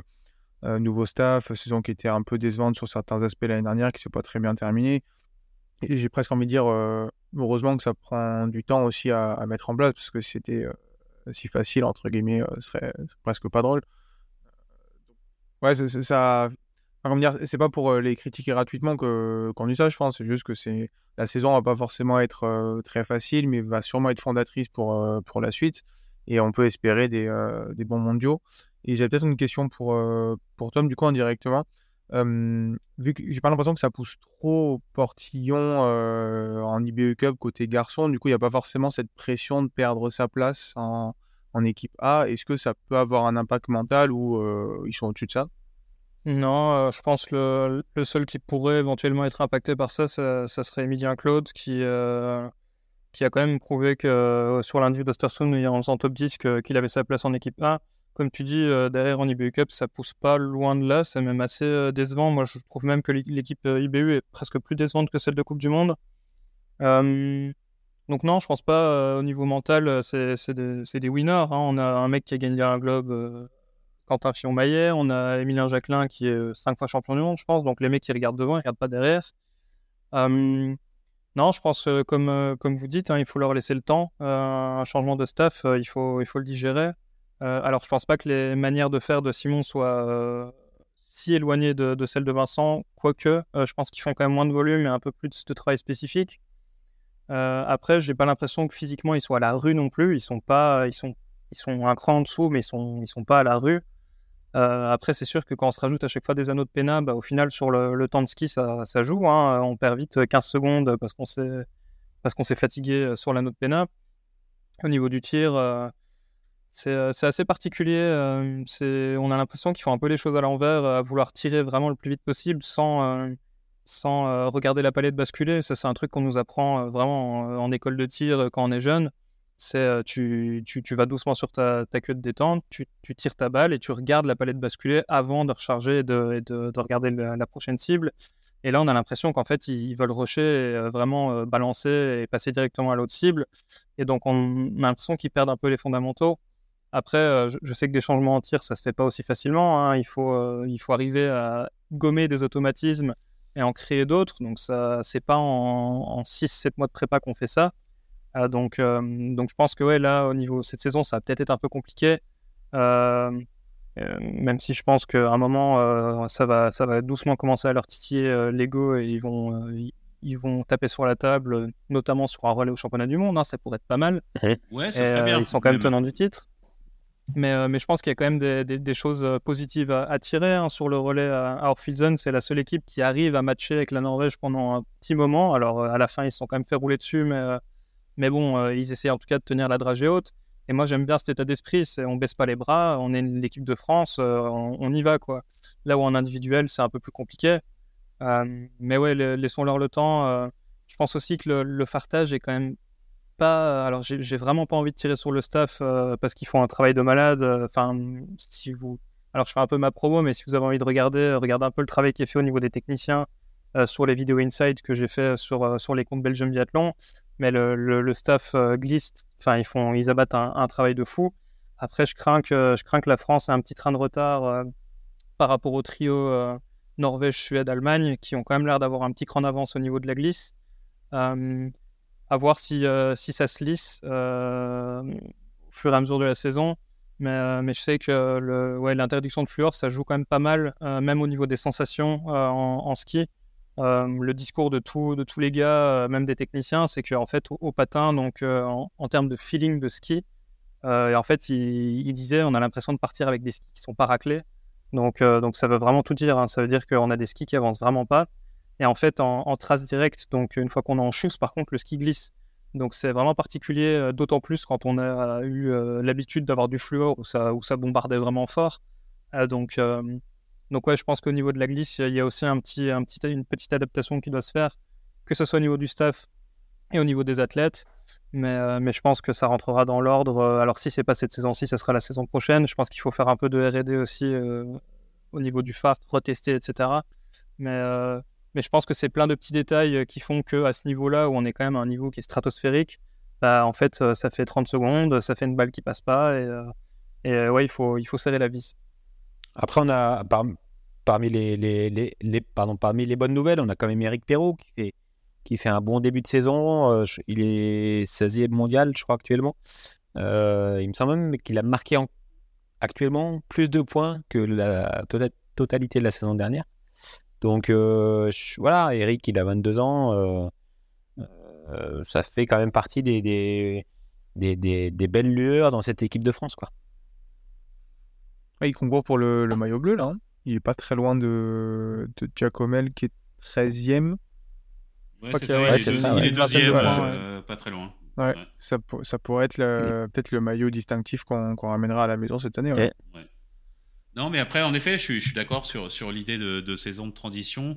Et euh, en effet, je, je, pense qu'il y a des choses qui ont été changées au niveau du tir parce que j'ai vu des tirs. Euh, euh, bah, j'ai vu qu'il y avait de l'accélération sur certains tirs et j'ai vu des tirs parfois qui m'ont semblé précipités mais peut-être parce que c'est euh, pas encore euh, voilà le c'est pas encore acquis euh, cette accélération du tir. J'ai vu des tirs où je me suis dit mais là ils, tu vois ils, mettent les charrues avant les bœufs sans faire de jeu de mots à deux francs. Hein. D'ailleurs, il y, en a un qui est particulièrement notable, c'est Quentin en maillot au tir couché, où il est à 78,5% de réussite pour du coucher, c'est euh, quand même pas très élevé. Je pense que ça doit être un des moins bons du, au moins du top 50 là cette saison.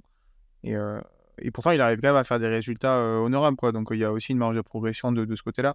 Je crois que ça fait plusieurs saisons qu'il a quand même des soucis sur, sur ce tir couché. Et, je suis pas sûr de, de voir l'étendue des choses qu'on peut, peut faire là techniquement pour, pour se couché. Est-ce que c'est technique ou plutôt mental? Je sais pas si vous avez plus d'infos là-dessus. Peut-être. Je, je, sais qu'après, c'est ça tire à 10 sur un sprint et à 20 sur une poursuite derrière, euh, on va, les médailles, elles tombent tout de suite. Hein.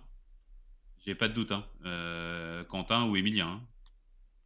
Hein. Ouais, Quentin, je pense. Euh, enfin, le tir couché, c'est plutôt un tir technique que, mental. Après, de, de, ce qu'on entend à ces interviews, ça a quand même l'air plutôt mental que technique. Donc, je pense que c'est un peu des deux au final.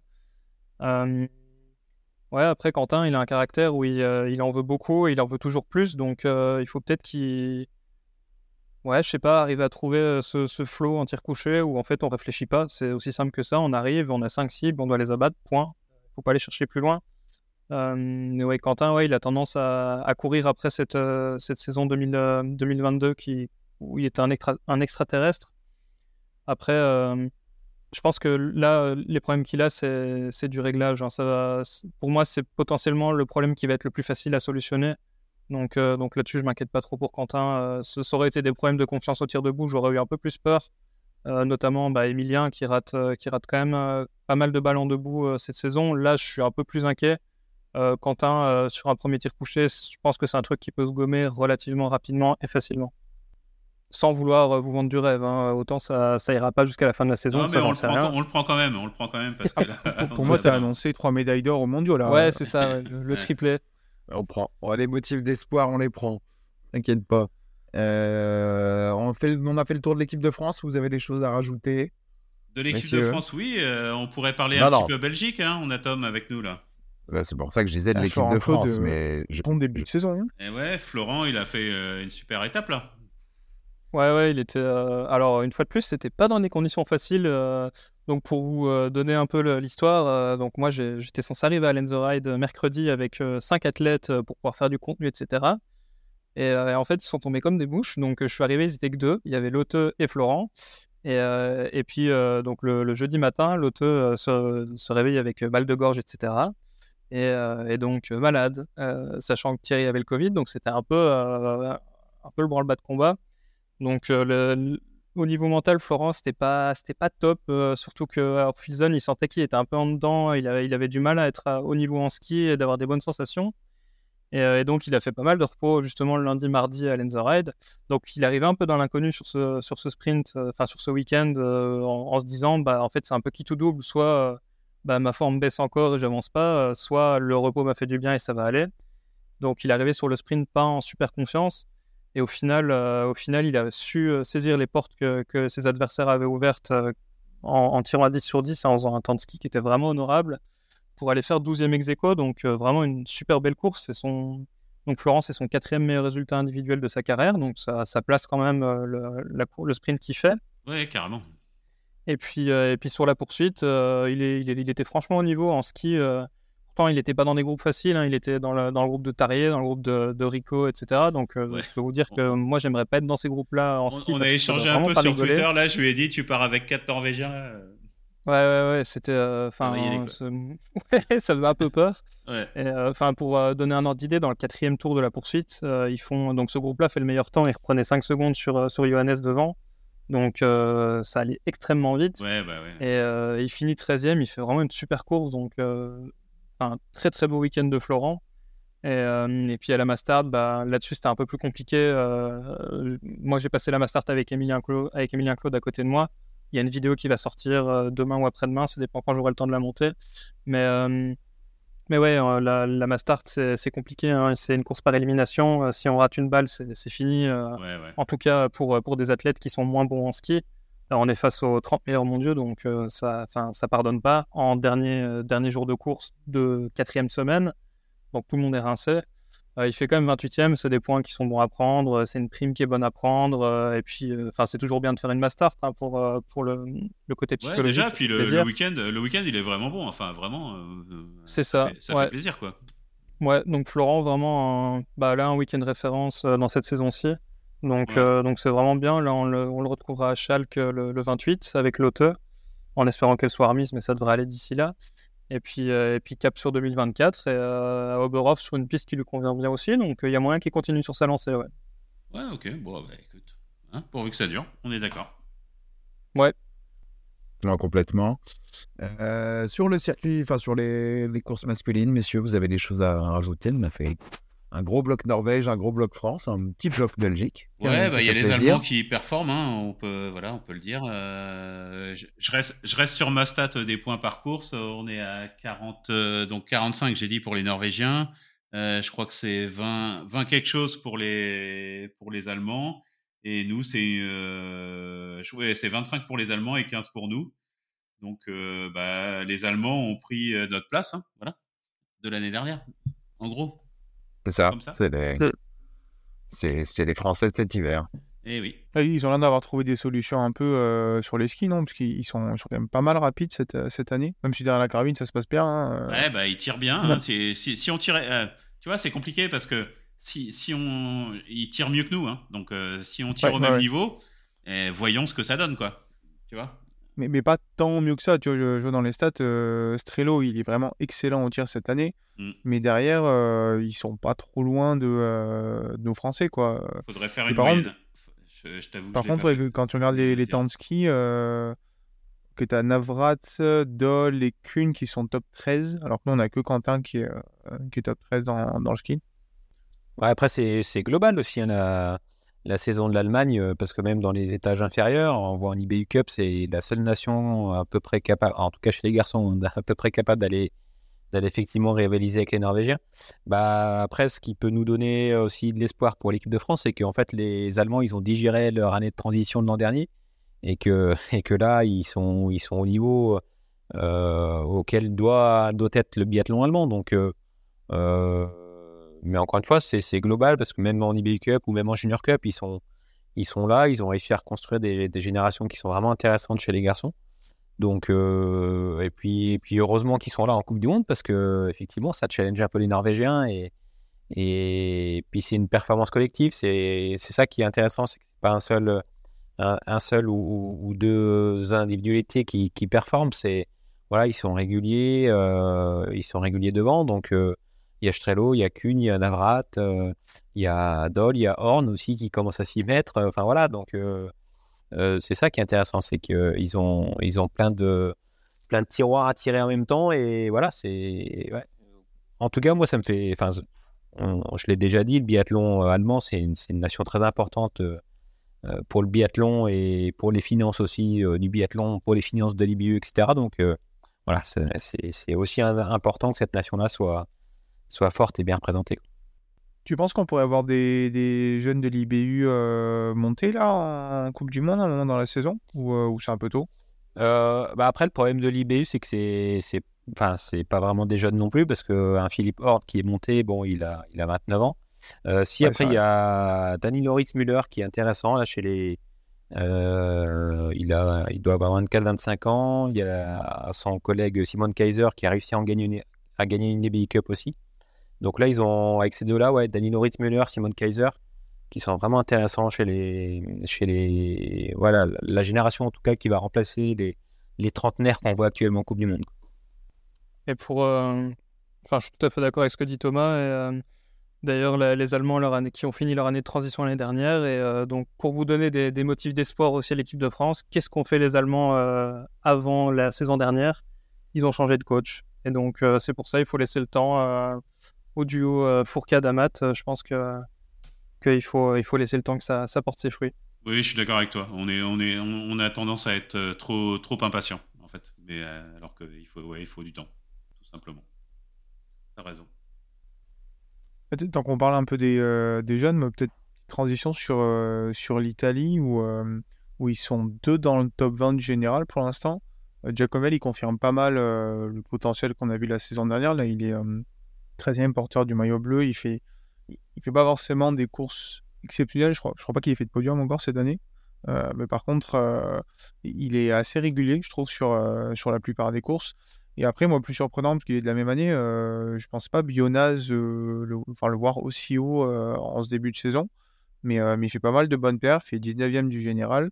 Et quand tu prends le résultat d'ensemble avec Lucas Offer qui revient pas trop mal, bah, tu as trois, trois Italiens en, en Mastart. Et voilà, il y a quelques mois, j'aurais pas forcément envisagé ça. Je sais pas si je suis le seul surpris, mais, euh, font un, début de, un bon début de saison.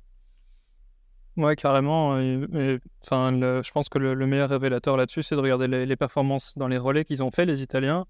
Euh, ils font 5 cinquième à Ostersund, quatrième à Orfilsen, donc ça montre quand même qu'il y a de la densité. Et, euh, enfin, il faut sortir des résultats comme ça. Donc, ouais, je suis tout à fait d'accord avec toi. Euh, moi, personnellement, Offer, je l'aurais jamais vu revenir à ce niveau-là, donc euh, agréablement surpris. Euh, et, ça fait clairement plaisir de voir les transalpins au niveau, que ce soit chez les filles et chez les gars. ça montre qu'il y a quand même un, développement qui a été fait depuis, depuis quand même une petite dizaine d'années, je pense. Et, ça commence à porter ses fruits, donc, ça fait plaisir. Hein. Même chez les filles, il y a Como là derrière, il y a Offenthaler, il y a, il y a Passler, enfin ça, va suivre. Cette équipe italienne, les euh, Chris, quelque chose à rajouter? Un petit coup de cœur un Ouais, je sais pas, du coup, euh, les, les, Suédois, vous en pensez quoi? Parce que du coup, euh, on n'a pas parlé des Suédois. au niveau masculin, ils sont 9-10, il me semble. bon. Ouais, c'est ça, 9-10, ouais. Ouais, ok. Bah, Samuelson qui est pas pu courir cette semaine. donc, Samuelson, le, voilà, il a, il a eu le Covid, donc on, on va pas le compter. Je pense qu'il pouvait, il pouvait challenger, hein, il pouvait être dans la course. Mais euh, même, euh, bah, il y a Elvira qui est, en, course hein, quand même pour le, pour le globe. Anna, c'est un peu décevant. Enfin, je sais pas, moi je suis un peu déçu de mon côté, mais euh, je sais pas ce que vous en pensez. Ouais, je suis assez d'accord. Alors j'espère que le, podium de Anna Auberg ici sur la masse va faire un peu un déclic pour, pour la suite de la saison parce que, enfin, en tout cas, c'est une athlète que j'apprécie et, je pense qu'elle qu'elle mérite d'être un peu plus haut dans la hiérarchie. Je pense qu'on la retrouvera une fois de plus au championnat du monde à Nové Mesto sur l'individuel ou les courses qui comptent. C'est vraiment là où elle est la meilleure. après, au niveau des gars, c'est particulier en fait parce que j'ai l'impression qu'ils sont capables de matcher avec, euh, avec le, duo Allemagne-Norvège, mais, euh, mais en fait, quand ça compte dans un dernier tir, euh, ça a tendance à se trouver. moi, je sais que Ponsiloma, il fait une bonne semaine à Lenz Ride, mais il manque un petit truc. Il y a toujours une pénate trop pour aller faire des podiums, etc. Mais, mais il manque pas grand chose. Il manque vraiment pas grand chose. Donc, donc, moi, je les attends impatiemment sur le mois de janvier parce que je pense qu'il y, a vraiment un coup à jouer, que ce soit chez les hommes et chez les femmes. Euh, Elvira Auberg, euh, pour le moment, elle est vraiment euh, cachée. Je trouve qu'elle elle fait pas de vagues, mais elle score des points. elle, est, planquée, elle en fait pas trop. On n'en parle pas trop. Elle prend pas trop de pression. attention à elle pour, pour la suite de la saison.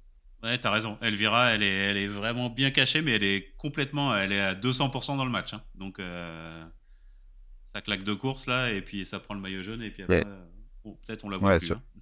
Surtout avec un classement dense comme ça, c'est sûr ouais, Clairement, ouais ça peut vite bouger.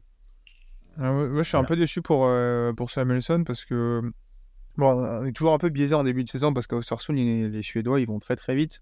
Mais euh, là, actuellement, euh, c'est quand même sur 5 courses le, le, biathlète le plus rapide du circuit devant les Norvégiens. Et c'est le meilleur tireur côté suédois aussi.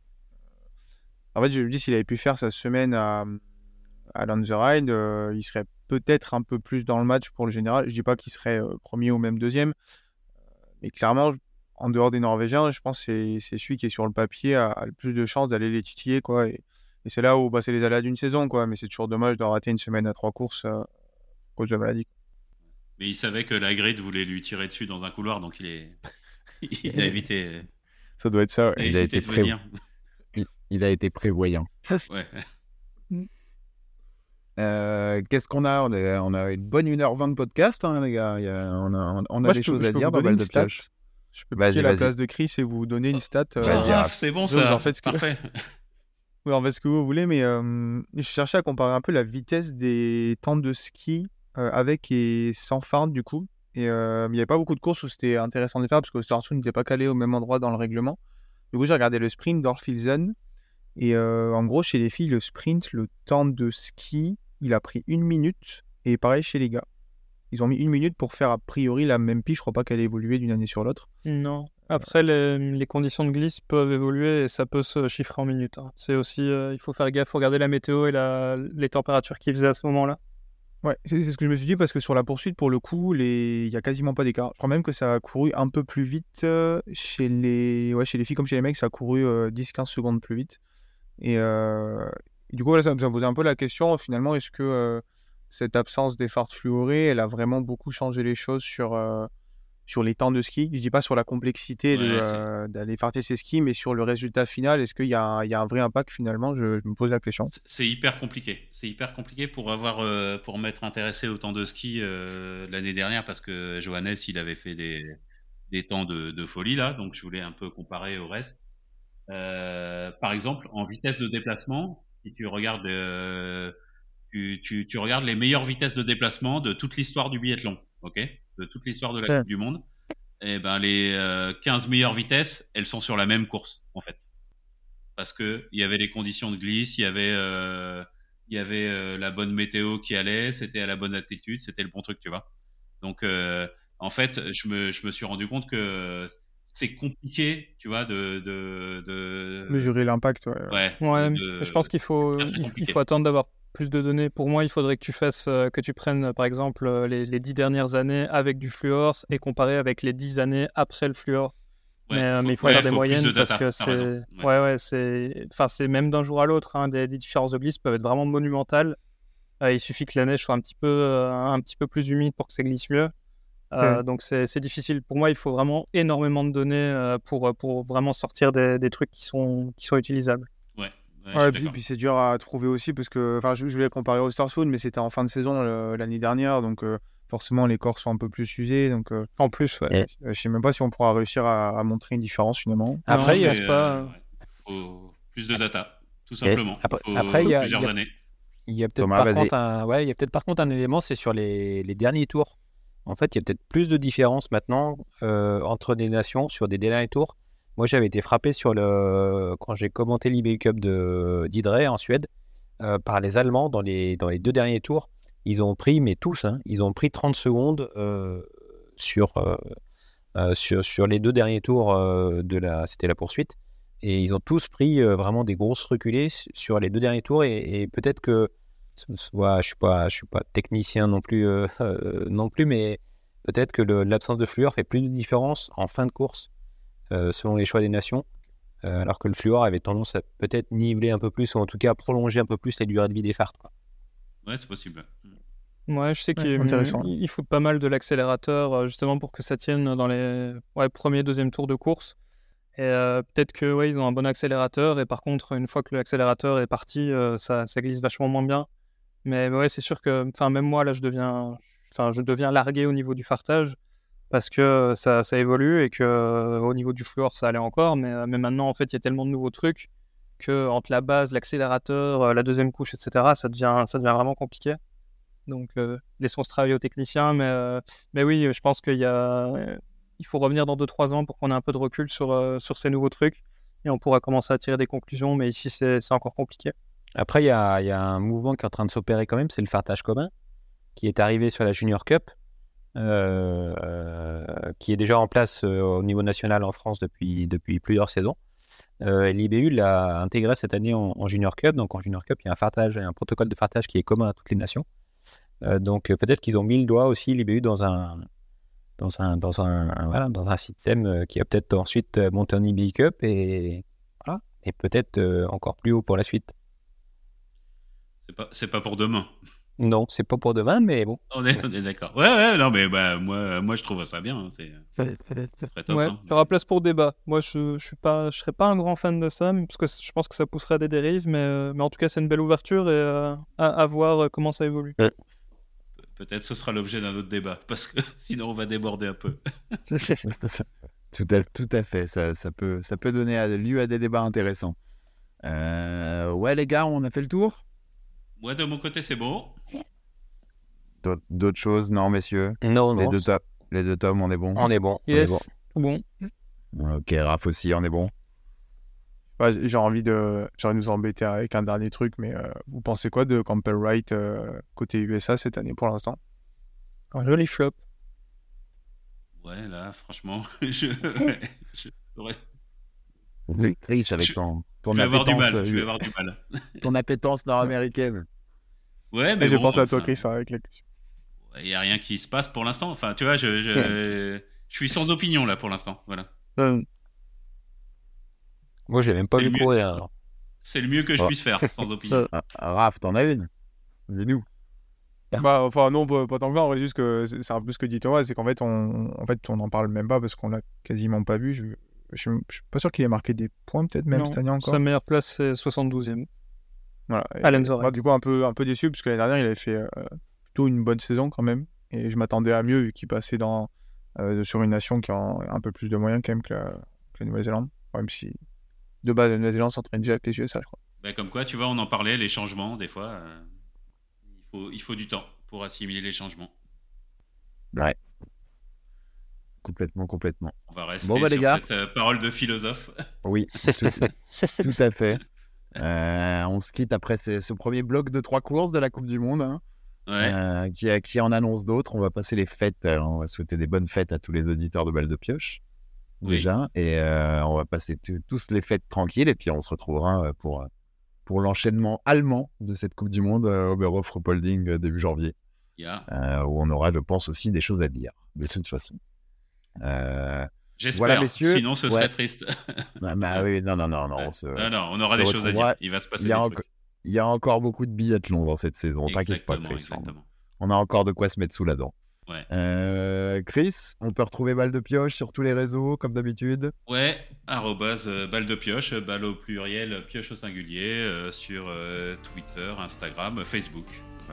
Et on est plus actif sur Twitter. Yes, n'hésitez pas si vous avez des, questions, des suggestions, des envies, même si vous avez envie de, participer au podcast, n'hésitez pas. faites-vous faites-vous voir Ouais, et, tout- euh, on est et open. On, se sera avec On plaisir. On, est, on est open du côté de balle de pioche. Yep. Merci les gars, merci les deux tomes. Euh, merci pour votre présence, merci Raph également. Ouais, merci à la- tous. bah, de rien. C'était un plaisir encore Avec une plaisir. Ouais, Eh merci ben. à vous. Écoute, plaisir partagé et puis on, et puis on remet ça très vite pour euh, reparler de, de cette Coupe du Monde de biathlon qui reprendra euh, plein pot euh, début janvier. Yep. Euh, salut à tous, merci à tous et, euh, et à très vite pour un nouvel épisode de Balle de Pioche. Salut, salut. Salut, salut tout le monde. Ciao. bye bye. Ciao.